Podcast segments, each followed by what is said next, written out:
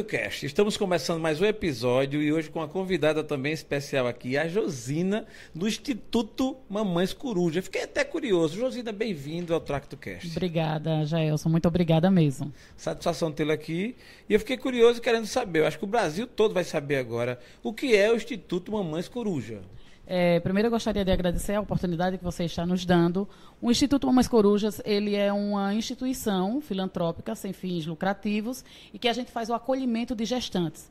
Gestantes, a maioria da parte alta, Benedito Bentes e todos os conjuntos lá adjacentes, é onde a gente faz o acompanhamento gestacional dessas mulheres, dessas meninas, ah, com entrega de enxoval, entregando serviços também, psicologia, a enfermagem, acesso a médico, acesso aos direitos delas. Né? Então, é todo um trabalho pré né? e pós também, pré-parto e pós-parto. Que maravilha. Porque aí, depois que as crianças nascem, essas mães podem e devem ficar lá no instituto.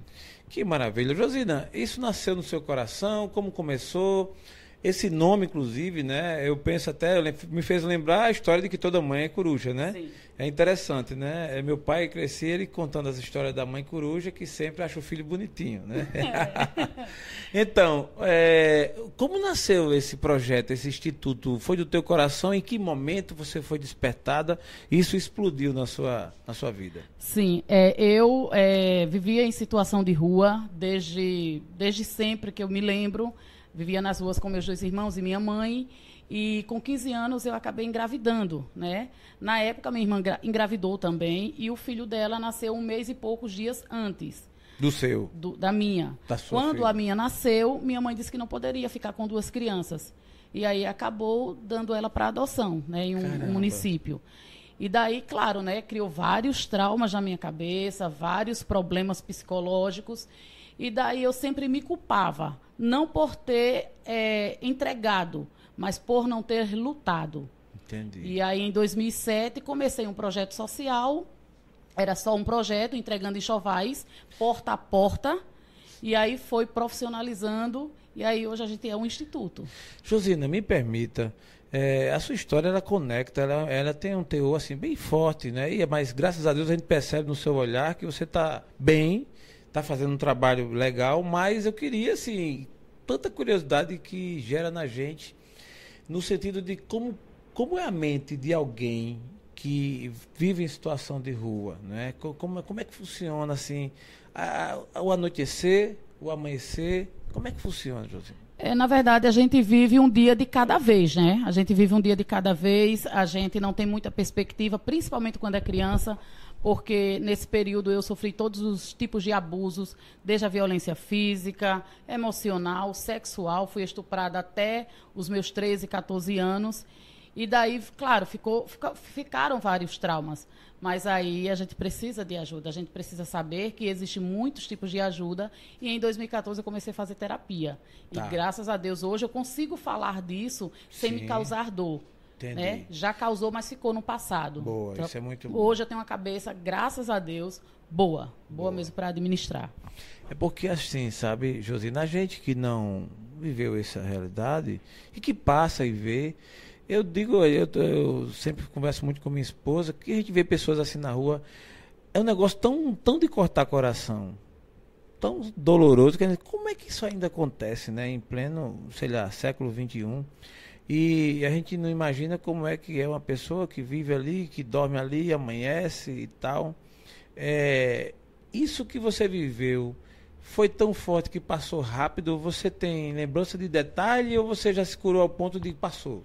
Tenho todas as lembranças, todas. Desde os meus três, quatro anos, eu Caramba. lembro de absolutamente tudo. Caramba. A terapia me ajudou a não sentir a dor que eu senti durante toda a minha vida. Entendi. Então hoje eu consigo falar sem sentir essa dor. Mas Boa. viver em situação de rua é, é algo de outro mundo, sabe? Eu acho que ninguém deveria. Verdade. Tem pessoas que acabam se acostumando, né?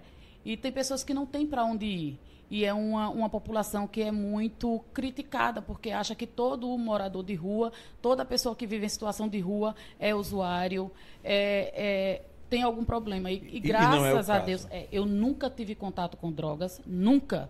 Nem Tá. eu, nem meus irmãos. A gente nunca usou. é, convivíamos com crianças, com adolescentes que faziam uso, mas não, sei, não me pergunte como. Nós não fizemos uso. Então a gente conseguiu sobreviver a essa, a, a essa realidade. Entendi. Né? Sem- Cruel, né? Cruel, cruel.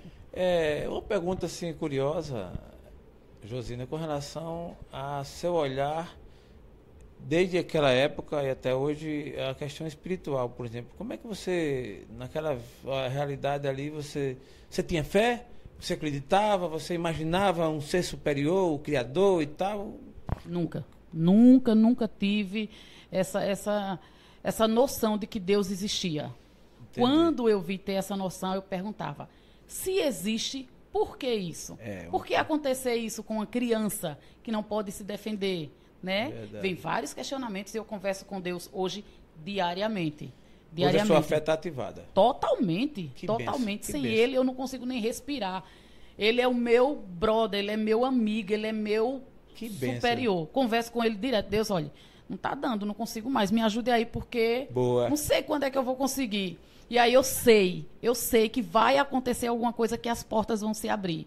Hoje eu vivo para o instituto, então a minha carência é tudo que eu puder trazer para o instituto, para as minhas meninas. Que então assim, eu- por isso que eu maravilha. converso com ele diariamente e as coisas vão fluindo, sabe? Tem coisa que eu digo não tem saída e de repente eu começo a rir daquela situação. Meu Deus, como?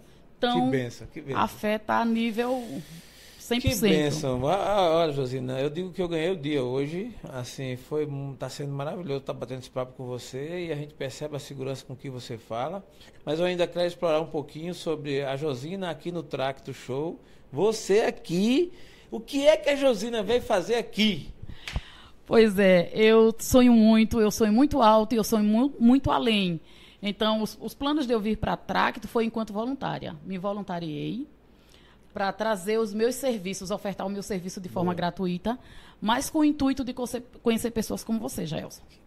Fazer conexões, mostrar o instituto a outros níveis, Brasil, mundo, não sei, para que as pessoas, para que todas as pessoas conheçam esse projeto que é pequeno, mas que causa muita diferença na vida das nossas usuárias.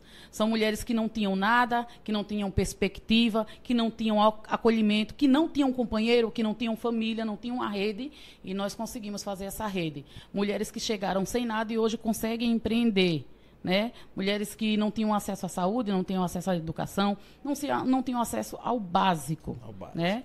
Que é uma cesta básica. O que é uma cesta básica não é nada, mas elas não tinham acesso. E graças a Deus, há muitos parceiros, como a Tracto, por exemplo, eles abrem um leque muito gigantesco para a gente conseguir ganhar o mundo. Muito bom. Eu quero, inclusive, fazer aqui de forma registrada. Você está convidada a gravar com a gente, a estar com a gente na Destrava também. Vamos fazer um trabalho bem maior, assim, bem mais expansivo na sua fala, inclusive com alguém que você queira levar, enfim. Muito bom. Eu queria deixar com você ainda a palavra para você fazer as suas considerações, seus agradecimentos, enfim, por favor. É, primeiro, preciso agradecer a Deus, né? Sem Ele nós não estaríamos aqui. Independente de você acreditar ou não, Ele existe. A você, Jaelson, cara incrível, com a simpatia fora do comum. Eu sei que a Destravo vai abrir horizontes, Vai. tá? O pessoal da rede social, por favor, sigam essa, essa equipe. É uma equipe aqui por trás, tem muita gente, por trás das câmeras tem muita gente fazendo esse trabalho. Agradecer o Paulo da Tracto, agradecer o Carlos Jorge da, da Mudar o Mundo. Então, assim, são pessoas que buscam, de todas as formas, mudar a vida, nem que seja de uma pessoa. Então, vocês que estão em casa, por favor, deem crédito a essas pessoas que fazem a diferença, sabe? Que fazem a diferença na vida de uma Josina, que fazem a diferença no Instituto Mamães Coruja, que faz a diferença na Mudar o Mundo, na Tracto, porque a Tracto não é só uma empresa, ela é uma família. Perfeito. É uma família que agrega, tem centenas de empresas aí fora, né? Expondo, apresentando. Então, é um evento hoje a nível nacional. Perfeito. Abrindo portas para uma instituição da periferia. Não é para só uma empresa, não é só para o Gabriel Pensador, é para a Josina, é para a Maria, é para a Josefa. Então, é, é muito massa isso, sabe? Muito massa. A inclusão. Muito bom. Josina, estou muito feliz Quero desejar a você toda sorte de bênção e que você continue fazendo esse trabalho, tá certo? É uma satisfação, eu fiquei realmente assim, emocionado em estar aqui com você e ouvir tudo que você falou e tudo que você tem ainda para falar e entregar. A você que nos segue no TractoCast, um forte abraço, até a próxima. Fui!